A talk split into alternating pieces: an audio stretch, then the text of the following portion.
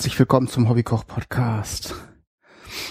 Heute mit einem Gericht aus meiner Heimat, Heimatland.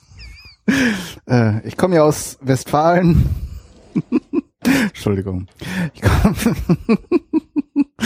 komm ja aus Westfalen, genauer gesagt Ostwestfalen. Aus einem kleinen Städtchen dort.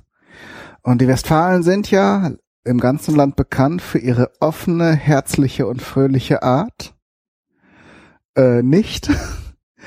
Und ähm, nee, witzigerweise kommen aus Westfalen unheimlich viele bekannte Komiker. Wahrscheinlich bei einigen Menschen äh, ruft diese Verschlossenheit der Westfalen und diese diese Stille und so an halt körperliche und mentale Gegenreaktion hervor.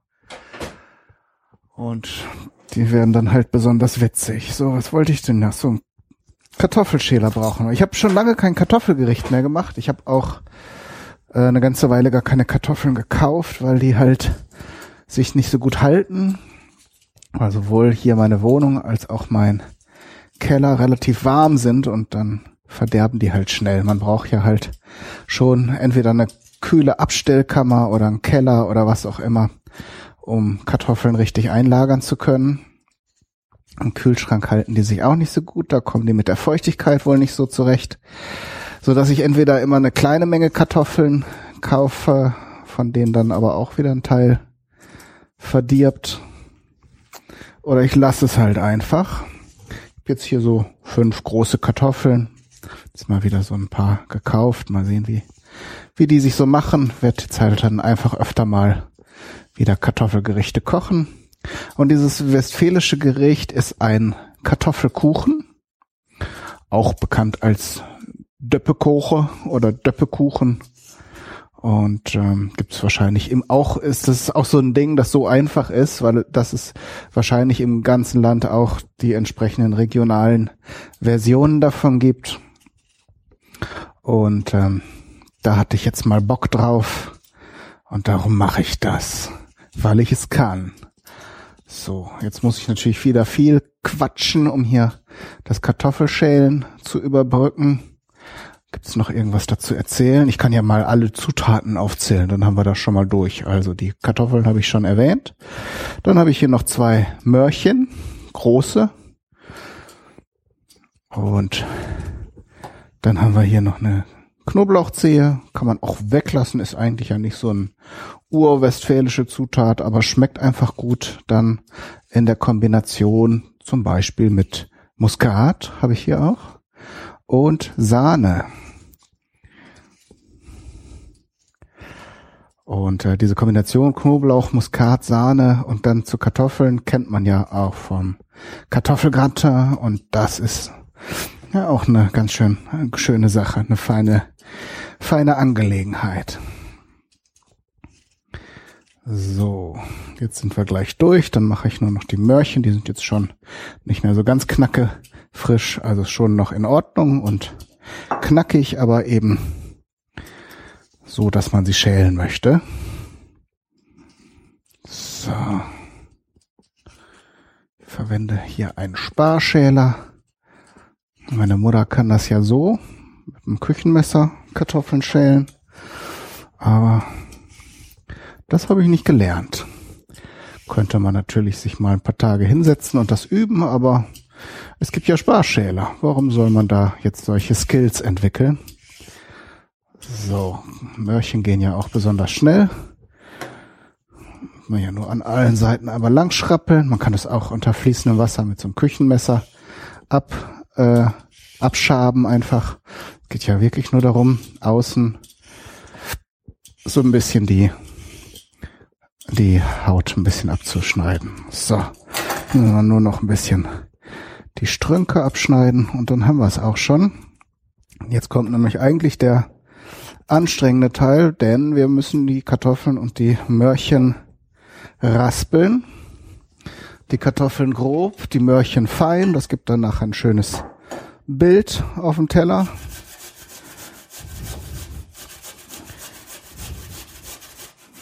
Es ist aber ein relativ schnelles Gericht. Also jetzt von Kartoffeln und Möhrchen schälen und nachher ein bisschen Zwiebeln. Das alles relativ schnell vorbereitet. Muss nachher noch ein Weilchen in den Ofen, kann man sich ja denken, Kartoffeln brauchen ja ihre Zeit. Vor allen Dingen, wenn man sie in den Ofen tut und so einen Kuchen daraus macht, aber das ist dann ja, das erfordert dann ja nur noch Geduld. Wie gesagt, man kann natürlich da sehr viel Kreativität auch noch einbringen. Diese Kartoffelraspeln sind dann eben die Basis. Und wer jetzt zum Beispiel Käse noch gerne mag, gibt's ja bei Kartoffelgratin auch viele, die das nochmal mit Käse überbacken. Ich mag's eigentlich, wenn man das nur mit dieser Sahne, dieser gewürzten Sahne ähm, backt und dann die äh, Sahne sich so ein bisschen mit der Kartoffel verbindet. Das finde ich sehr lecker. Da braucht's eigentlich keinen Käse. Zumal das dann nachher schön cremig ist. Und ich denke, das hier wird auch schön cremig. Machen gleich noch. Ich habe gar nicht alle Zutaten aufgezählt, fällt mir gerade auf.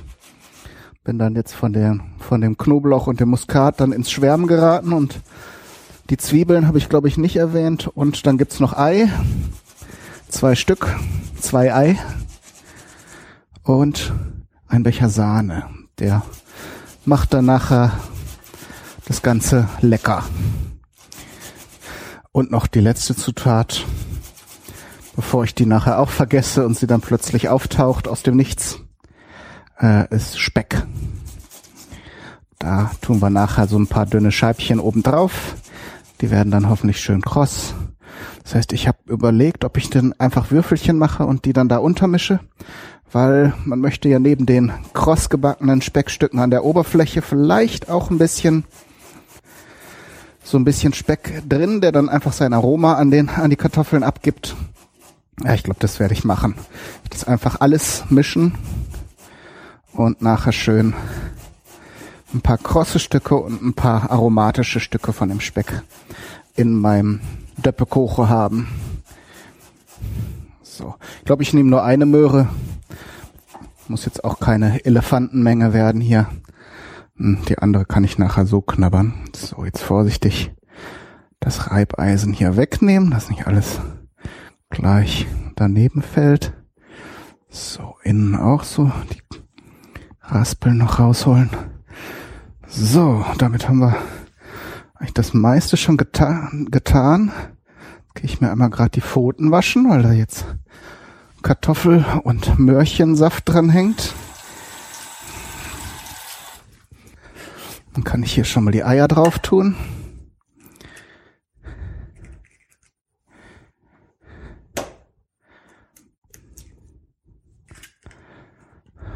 Und die Sahne, das wird ja nachher alles durchmengt.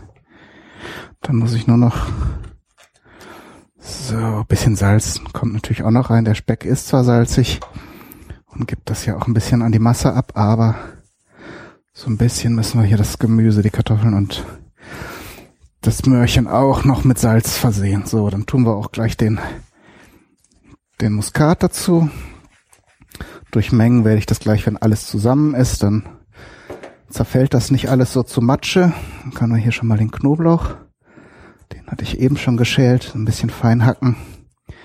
So, könnt natürlich auch pressen, aber Ich hacke den jetzt eigentlich so, ist ja so eine philosophische Frage, haben wir ja alle schon besprochen.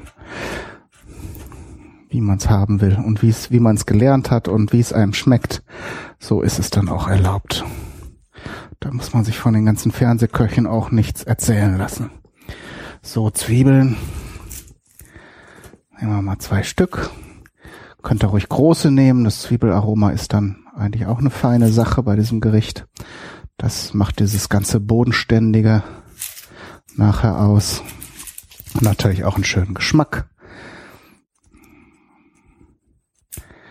So, eins. Ja, wir können das fast in Echtzeit machen, die Vorbereitung. Da werde ich jetzt also nichts großartig rausschneiden. Vielleicht ein paar Äs, das mache ich manchmal. Obwohl ich ja schon oft gehört habe, dass das eigentlich nicht auffällt. Das Ä filtert man beim Hören dann aus. Und mir fällt es auch beim Sprechen gar nicht so auf. Vielleicht sind die, ist eigentlich kein Ä-Filter nötig, weil wir sowas schon im Gehirn haben. Trotzdem, aus ästhetischen Gründen mache ich es dann in der Nachproduktion oft, dass ich dann so ein paar Verhaspler und ein paar Stotterer und Äs und Ös und so solche Dinge rausfiltere. Oder ganz oft sage ich äh, und oder ja und.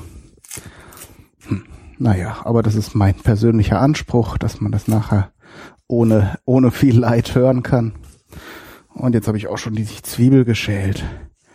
Die muss jetzt nicht so hauchfein gewürfelt werden, schon so fünf, sechs Millimeter Kantenlänge, dass das jetzt nicht so ganze, ganz große Stücke sind, aber muss jetzt auch nicht so ein Zwiebelpulver werden.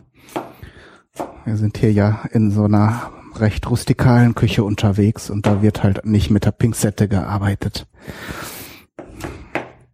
Da wird alles grob so ein bisschen zusammengekloppt und dann passt das schon. So. Und es macht beim Essen nachher auch Spaß, wenn sich dann nicht alles so fein miteinander verbindet und alles so eine homogene Masse ist, sondern man mal hier so ein bisschen Kartoffel mit Speck hat, dann mal ein bisschen Speck mit Zwiebel und Kartoffel und so weiter und so fort. So. Zwei Zwiebeln reichen da vollkommen. Ich hatte hier noch eine dritte liegen. Weiß nicht, ob ich eben irgendwelche Zahlen gesagt habe.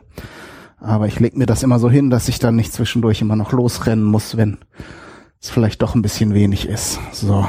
Jetzt habe ich hier so ein Stück geräucherten Schinkenspeck. Speck, nicht Schinkenspeck. So, jetzt gucken wir mal, wie viel das ist, damit ich euch eine ungefähre Menge nennen kann. Ach so, hier sind 600 Gramm. Ich werde jetzt so ein Drittel davon nehmen, sprich 200 Gramm. Ihr könnt das Gericht natürlich auch komplett ohne Fleisch machen oder mit weniger oder mehr, wenn ihr jetzt totale Fleischfreaks seid, könnt ihr natürlich das auch bombardieren.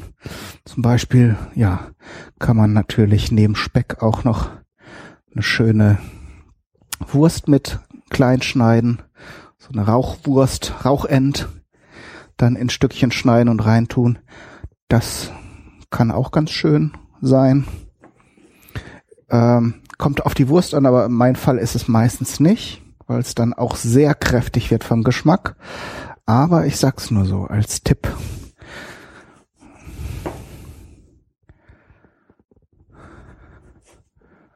Oder das universell einsetzbare Hackfleisch kann man auch, würde ich allerdings in dem Fall dann ein bisschen anbraten. So ein bisschen Schweinehack oder so könnte man auch reintun. Dann wäre es natürlich ein ganz anderes Gericht. Aber nur um hier mal die Kreativität in der Küche aufrecht zu erhalten, wollen wir das mal, wollen wir mal ein paar Möglichkeiten aufzählen. So, jetzt habe ich gleich mein Speck hier fertig. Kann ich eigentlich auch schon mal den Ofen anwerfen. Auf 180 Grad. Das mache ich zwischendurch mal, dann ist der nämlich schon gleich schön warm. Backpapier sollte man dann rausnehmen, wenn man den Ofen leer aufheizt. Zumindest ist mir das auch schon mal passiert, dass der dann fast abgebrannt wäre, der Backofen. Beziehungsweise dann räuchert das ja ganz schön da das Papier. War zu keinem Zeitpunkt irgendeine Gefahr, aber schön war es auch nicht. So, Speck gewürfelt, auch relativ grob. Wie gesagt, wir machen hier kein, kein Ballett. So, und jetzt nehme ich mir hier zwei Gabeln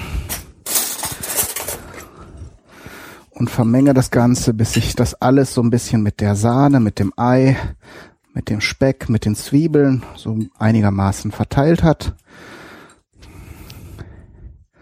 Damit von allem überall ein bisschen ist. Wenn man das natürlich direkt in der Auflaufform macht und die jetzt auch schon ziemlich voll ist, dann muss man natürlich so ein Künstler sein wie ich, dass da nicht die Hälfte rausfällt. Was natürlich jetzt gerade, als ich es gesagt habe, getan hat. Naja, so ist das halt, ne? Na komm. Jetzt der Übermut, da sage ich mal was Selbstbewusstes. Und schon straft mich das Universum mit, mit Realität. So. Das sieht doch schon gut aus. Sieht jetzt eigentlich aus wie ein, mit den Mörchen und den Kartoffeln eigentlich wie ein Coleslaw, nur dass wir jetzt eben keinen Weißkohl haben. Da gibt's ja durchaus auch Varianten mit Speck drin. Hab ja auch schon mal einen gemacht für das Podcast-Sandwich vom, vom Marco, dem Kastenfisch. Und äh, ist eigentlich auch eine feine Sache. Kam ich jetzt gerade so drauf. So, ein bisschen Speck werde ich jetzt hier rausfischen und an die Oberfläche legen, damit der eben beim Backen jetzt schön vor sich hin brutzeln kann. Den Rest der Masse werde ich schön glatt streichen, einfach damit die Kartoffeln auch gar werden. Jetzt alles so luftig locker vor sich hin schwebt, dann könnte es sein, dass das nachher eben ein bisschen viel Biss hat. So. Dann schmeiße ich es, wie gesagt, so 30, 40 Minuten bei 180 Grad in den Ofen und gucke nochmal rein. Man kann dann nachher nochmal den Grill anschmeißen. Wenn das an der Oberfläche noch nicht äh, kross geworden ist und äh, auch um den Speck und die Kartoffeln nochmal so richtig zu bräunen. Vielleicht tut es das aber auch so schon. Mittlere Schiene. Zack, bumm. Timer eingestellt. Wie gesagt, ich weiß, dass das lecker wird. Da müssen wir jetzt keinen Geschmackstest machen. An den Zutaten könnt ihr dann ablesen, ob das eine Sache ist, die ihr auch mögen könntet oder nicht. Ja, und da brauchen wir dann eigentlich keinen zweiten Teil mehr machen. Das Ganze lässt man natürlich nach dem Backen ein bisschen abkühlen, weil Sahne und Speck und sowas wird natürlich bullenheiß, wenn, wenn man es im Backofen macht. Da würde ich also dann erstmal ein bisschen abkühlen lassen. Ansonsten kleinen Salat dazu, damit das halt nicht so eine reine Kalorienschleuder wird. Und dann bleibt mir nichts anderes zu sagen als alles Gute. Äh, ich fange nochmal an. Viel Spaß beim Ausprobieren und Nachmachen. Alles Gute. Bis zum nächsten Mal. Euer Kai, Daniel, du.